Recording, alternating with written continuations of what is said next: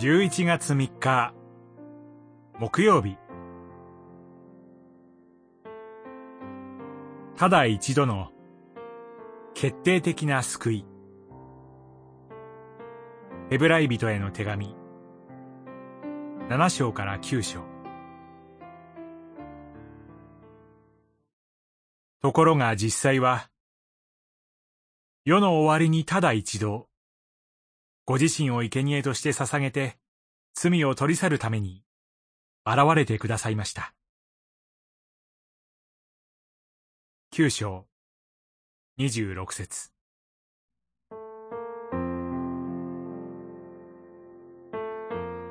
人間はただ一度死ぬと定められています。死を恐れるのは死の後に裁きがあることを予感しているからです。第一のアダムと共に神に罪を犯したからです。解決の道はあるのでしょうか？罪の許しと清めのためには、血を流さなければなりません。神は天におられますが、祭司は雛形としての地上の聖女で、身代わりの動物の血を繰り返し神に捧げてきました。しかし、動物の血は根本的な解決に至りません。愛深い神は、第二のアダムであるキリストを仲介者として与えてくださいました。罪を取り去るためです。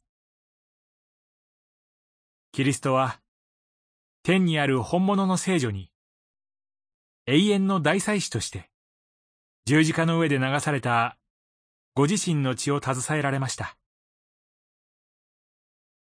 死人の中から復活し、天の父なる神の前に出て、受け入れられたのです。繰り返し血を携えて、地上の聖樹に入る大祭司とは違います。義の王、平和の王と呼ばれる、メルキゼデクと同じような永遠の大祭司キリストは、ご自身を傷のないものとして、ただ一度捧げられたのです。ただ一度、ご自身を捧げられることで、新しい救いの時代が始まりました。十字架の死は、過去、現在、未来にわたる人々の死の唯一の解決です。決定的な救いです。